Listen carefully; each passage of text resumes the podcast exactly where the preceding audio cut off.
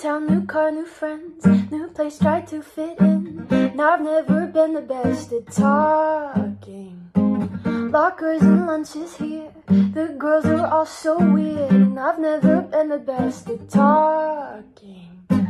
But I saw you across the room, said hello and that I'm new, and I swear there's something about